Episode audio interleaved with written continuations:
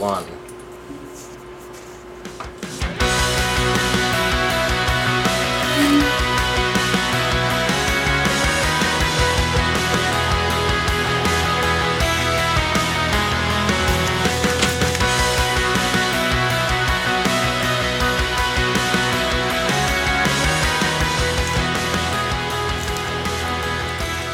El episodio de hoy, yo primero que todo quiero empezar con muchas gracias, muchas gracias, porque es gracias a ustedes el, el programa, el podcast ha sido grandísimo, creo que hemos sido muy bendecidos y gracias a todos, gracias a personas que nos escuchan, gracias a personas que nos mandan esos mensajes positivos y motivadores que digan, les digo que a veces sí se necesitan y sí, sí son buenos, sí nos ayudan. So, muchas gracias por, por sus buenas palabras. Y continuamos otro episodio, otro episodio nuevo, pero con una persona no nueva, familiar. Yo les digo, esta va a ser la persona. Muchos han pedido esta persona desde el, desde el primer episodio um, y regresó con nosotros. Y esta vez, um, les digo, tenemos al pastor Nelson Juárez, directamente desde Lima, Perú. Y les voy a decir, voy a empezar con esto. Um, cada día conozco más al, al, pastor Juárez, cada día, cada día y cada, cada día me conecto más con él, cada, día me, me, enamoro más con él de la persona que es. Y es una persona muy, muy, muy, muy, muy inteligente, una persona muy educada y una persona muy humilde. Muy persona muy humilde, que no le gusta hablar de él mucho, pero yo le voy a preguntar que yo le voy a preguntar, yo le voy a pedir al pastor Juárez que nos empiece hablando un poquito de él. ¿Qué le parece? Díganos un poquito de, de, de, su educación. Yo sé que usted es muy humilde. Díganos un poquito de, de, su, de su educación, de, de dónde viene, de, de, background, se dice en inglés. Ya. Bueno, yo nací en Perú, Lima, la capital. Y bueno, tuve la oportunidad de estudiar arte.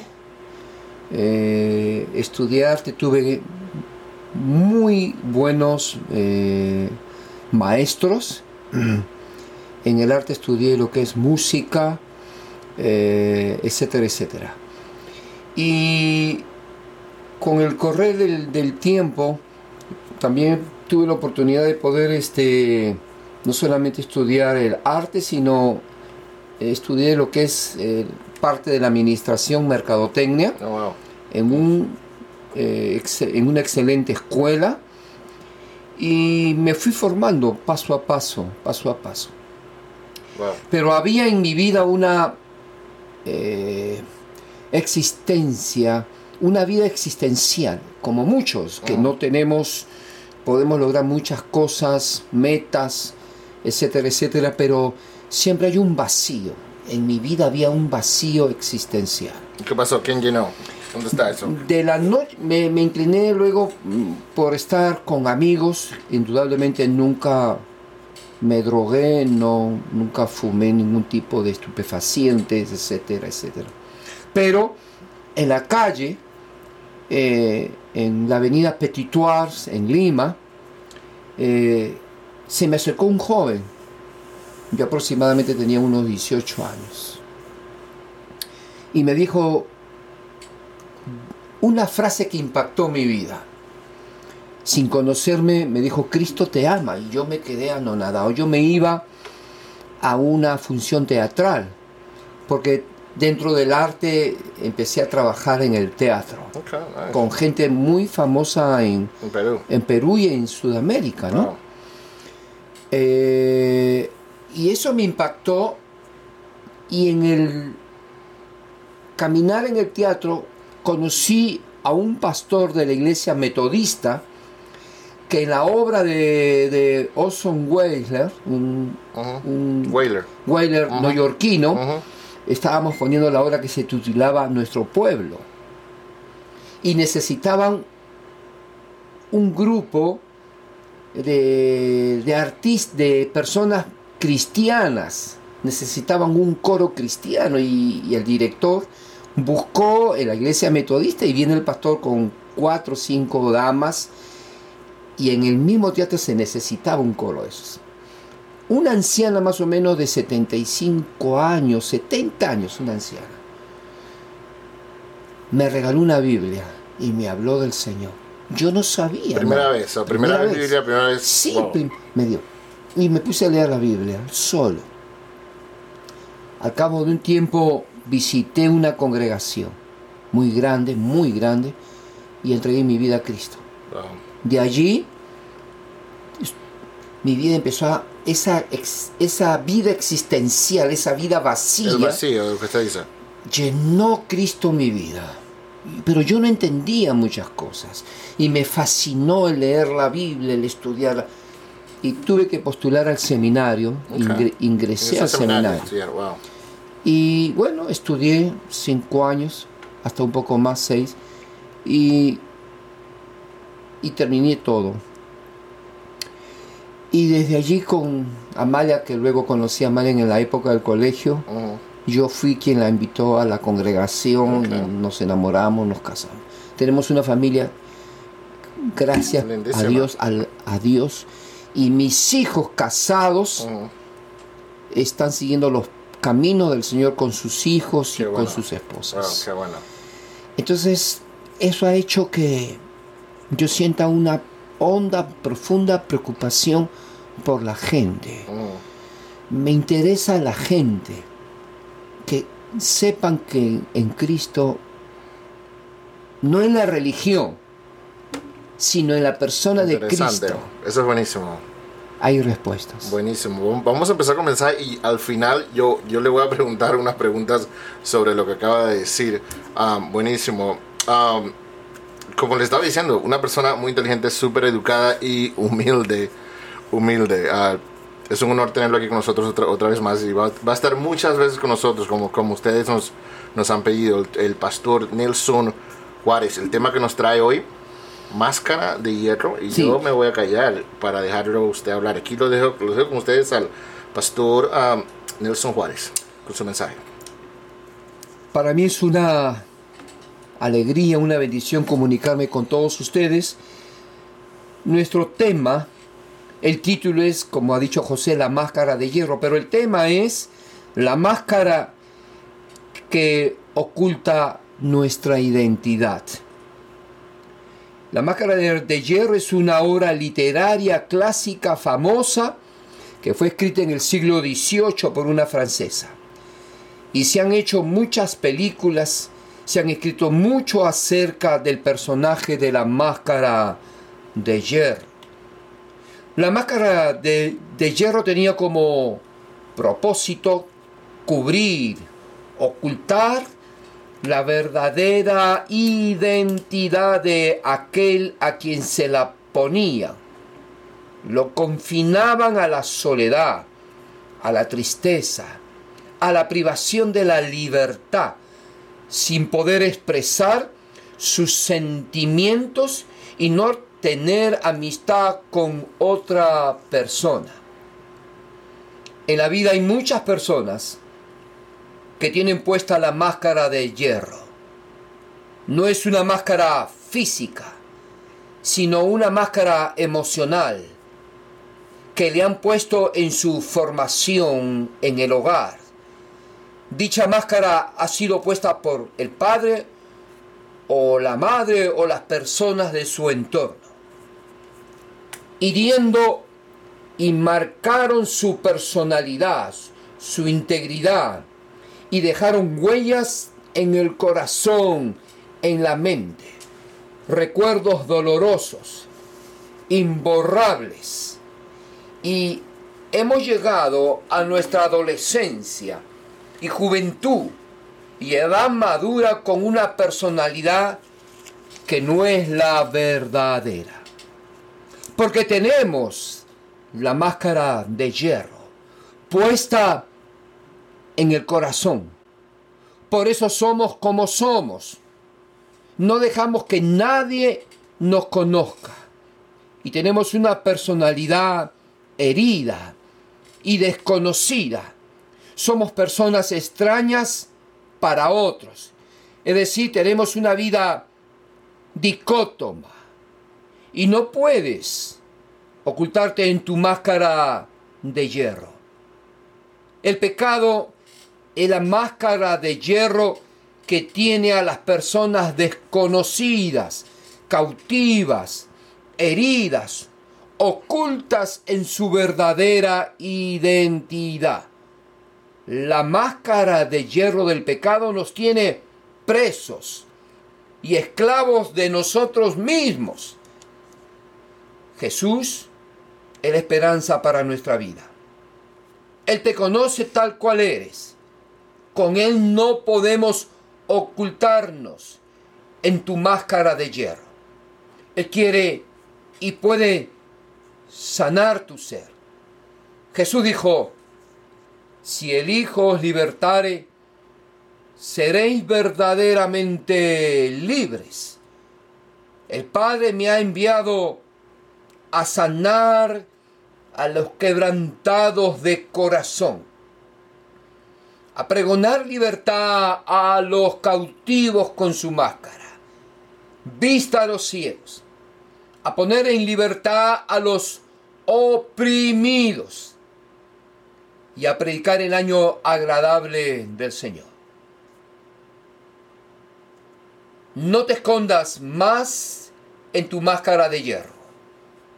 El amor de la cruz es la única solución y respuesta y oportunidad para tu vida.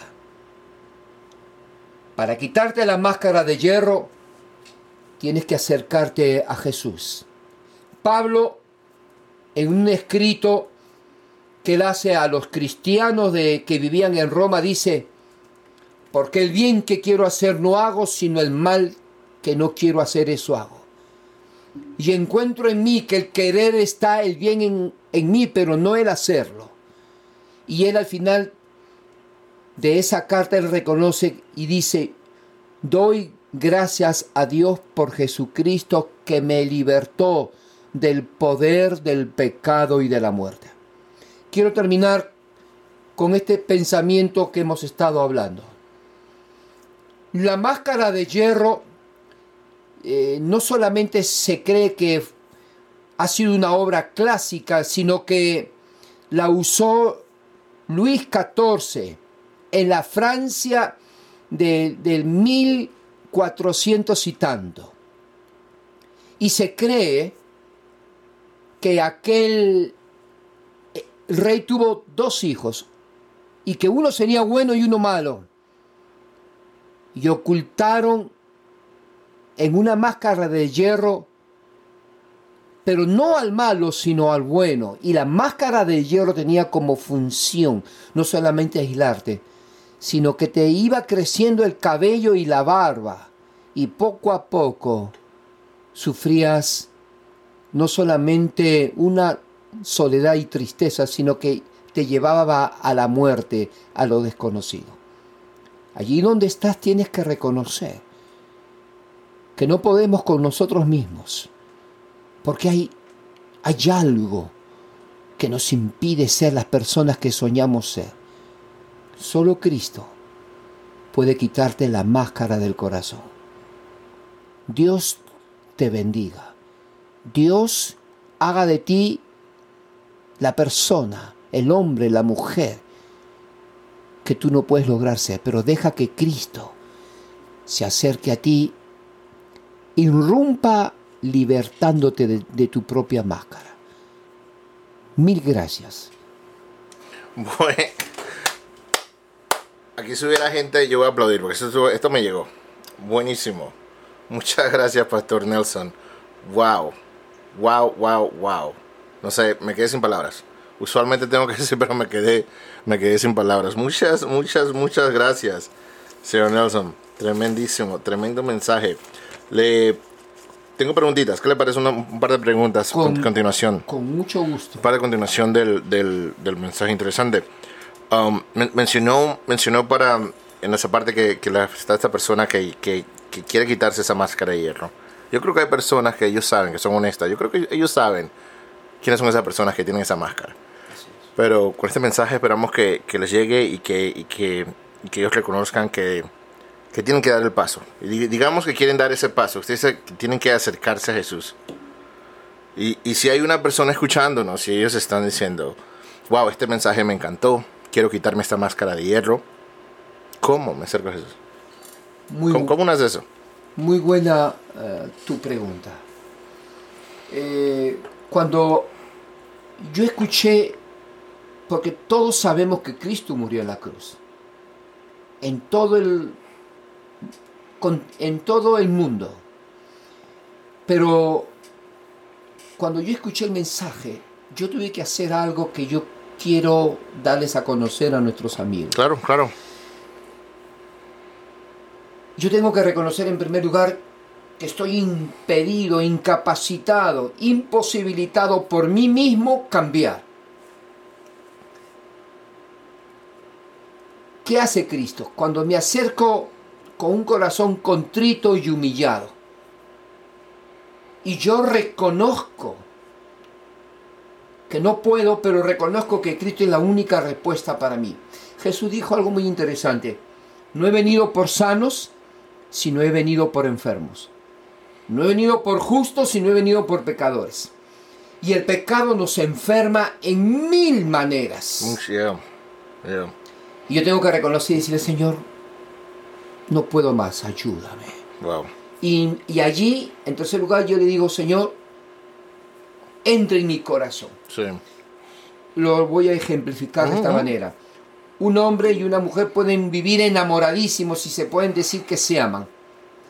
Pero para que eso se haga realidad, el hombre le tiene que decir a la chica, mira Rosa, tomando un nombre hipotético, yo estoy muy enamorado de ti, pero yo nunca te he dicho nada.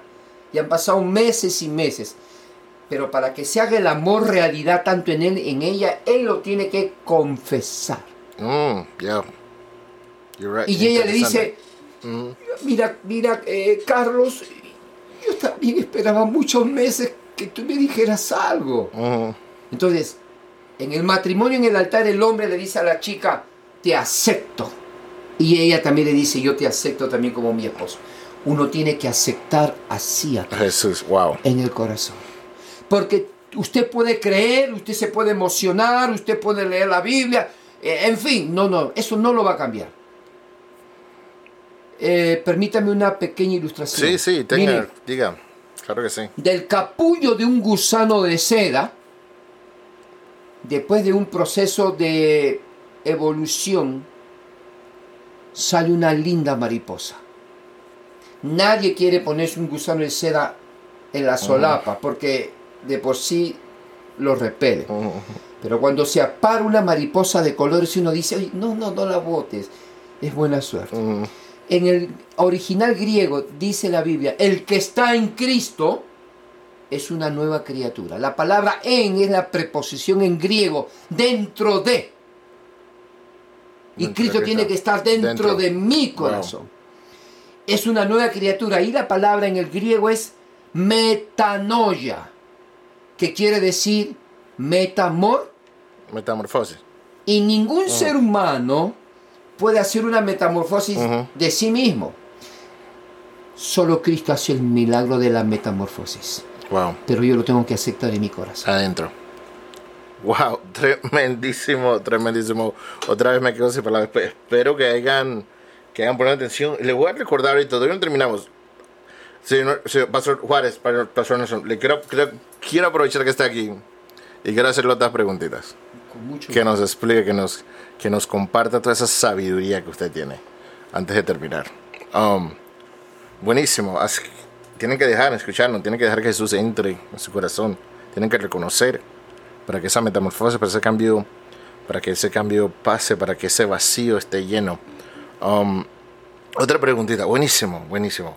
Otra preguntita, ayúdame, ayúdame con esto. Um, vivimos en una, en una, en un, en un, en una época donde hay, por lo menos aquí donde estamos ustedes, hay una iglesia en cada esquina Así es. en cada esquina aquí. Um, y hay unas iglesias que no son, digo, esto, esto no es secreto, no es que estoy hablando mal de, la de cualquier iglesia, todos saben esto, esto no es un secreto. Hay, hay iglesias que no son necesariamente éticas o, o que tienen lo, l- que quieren lo mejor para las personas. Así y esto no es secreto, todos saben esto. Y hay pastores ah, que quieren lo mejor para su bolsillo y para y, para, y, y- y no para las personas, lo que causa, lo que ha causado un daño, que hay mucha gente que, que como no quiere Exacto. de nada, que no quiere, que no quiere, que no quiere. Si, si ayúdanos a decidir, esto es lo que quiero decidir. So, Jesús era judío, correcto, él iba, él iba al templo Así es. y todo, y pago. Pero you know, Jesús murió por los judíos o por, por quién? Por todo. Por todos. Jesús murió por todos. Um, entonces, si Jesús estuviera aquí, en nuestra época, ¿qué, qué, qué iglesia, qué religión iría? ¿Iría a templo o dónde iría? ¿Qué, qué? Eso es lo que quiero saber. Es una pregunta honesta. Que me, me explique. Muy bien. ¿Cómo Mira, funciona eso? eh, para todos los que nos están escuchando y saben muy poco de, de Biblia, desde la época de Jesús y después de Jesús, el cristianismo ha sido ferozmente atacado. La iglesia, en el Nuevo Testamento hay una iglesia que se llamaba, que estaba establecida en la ciudad de Corinto. Corinthians. que es lo que es Oh. actualmente Turquía. ¿ok? Son conocidas como las iglesias de Asia Menor. Esa, esa iglesia de Corinto, de la ciudad de Corinto, porque se escribe con el nombre de la ciudad, los cristianos llegó a una etapa de que muchos cayeron en inmoralidad. Pero hay algo interesante. Jesús le llama en el capítulo 1 de esa carta, en el verso 1, dice, la iglesia de Dios que está en la ciudad de Corinto. Entonces tenemos que ir allá. Ahora, no, no, no, esto es mi- lo que quiero decir es que estoy ilustrando que somos seres humanos. Dentro del equipo de los apóstoles, Jesús escogió un hombre. Dios- Jesús era Dios, lo escogió para que sea parte de, de esa experiencia de su vida de Cristo, de su muerte, de su sufrimiento en la cruz, de su muerte y de su resurrección. Y él se llamó Judas. Ujú. Lo que quiero ilustrar es que en las cartas que el evangelista Juan escribe en Apocalipsis capítulo 2 al capítulo 7, escribe cartas a las iglesias que tenían una serie de malos comportamientos. Y no tenemos que pasar por alto que si en el equipo de los apóstoles hubo un codicioso, un aburriento que tuvo la osadía de vender a Jesús por 30 monedas de plata. Los otros le fueron fieles. Entonces, yo creo que la persona tiene que ir madurando en las cosas de Dios en la palabra. Cuando, y eso lo sabe bien mi esposa, que cuando usted en el Perú entra a trabajar a un banco, no le enseñan la moneda falsa, el billete dólar falso. Le enseñan el original y le, se lo hacen conocer con el tacto de los dedos. Y los banqueros, los que trabajan en Mm, las ya cajas, ya lo conocen solamente con la palma de la- del tacto. Entonces yo no quiero perder tiempo. Usted acérquese alguna congregación donde Cristo sea el, el epicentro. Nice. Donde ahí está el problema, donde le enseñen sanamente la escritura. Que no le enseñen las cosas de tal o cual. No, tenemos que centrarnos en, en Jesús, cristocéntricos y en su palabra, porque Él es la palabra escrita. Entonces, para eso Wow. yo le recomendaría, hay buenas congregaciones. Eh, el asunto es orar y buscarlas. Sí. Ahora, No, yo estoy seguro que su congregación viene o no viene. Yo quiero que venga. ¿Qué me dice de eso? perdón. De su congregación. Sí, estamos eh, en todo ese pensamiento, en esa conversación de, de- de- de tener un determinado lugar, porque está en un lugar muy importante en Oklahoma, en la, en la 50, Ujú. ¿no? Pero estamos en eso, estamos buscando la dirección de Dios. Pero la gente lo quiere, la gente lo quiere. Pero- Yo lo quiero. pero con el mayor gusto yo puedo dar mi teléfono Sí. y visitarlos en sus casas a ellos. Sí. Sus casas yo puedo ir a visitarlos a sus casas o a algún lugar, a algún restaurante, a algún café y empezarles a enseñar la escritura poco a poco. Sí. Termino con esto, queridos amigos que nos están escuchando. Pedro dice, el, el que lo negó, el que le falló a Jesús, el que lo maldijo a Jesús, mire cómo es el ser humano. La escritura nos enseña al ser humano cómo es, pero el amor del Señor lo, lo- lo puede todo. Todo. Él dice, desead como niños recién nacidos la leche espiritual para que por ella crezcáis. Mi hijo a- a- eh, tiene una niñita, su esposa ha dado a luz una niñita, ya tiene tres meses. Y cada día crece más y, y cada día es más hermosa. Mm, Solo con la leche materna. Sí. La Biblia viene a ser, Pedro usa la escritura para describir que todo aquel que acepta a Cristo es como un niño recién nacido. Y yo quiero pedirle que se cuide. Si usted está interesado en crecer y usted ahorita ahí donde está aceptado a Cristo y ahora usted se siente libre, mire, tome mi teléfono, yo lo visito con el mayor gusto. ¿Quiere, quiere- ¿Usted puede, quiere dar el teléfono? ¿Usted Oh, se lo sí.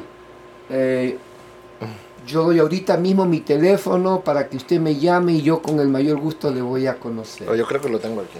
Yo creo que lo tengo aquí. Yo lo, quiero, yo lo doy. Yo lo tengo guardado aquí. So- si están interesados de contactar al pastor Nelson Juárez, si están interesados en con- de trabajar con él, con el pastor Nelson Juárez, y tengo su número de teléfono para que lo contacten, es el 405-819-6705.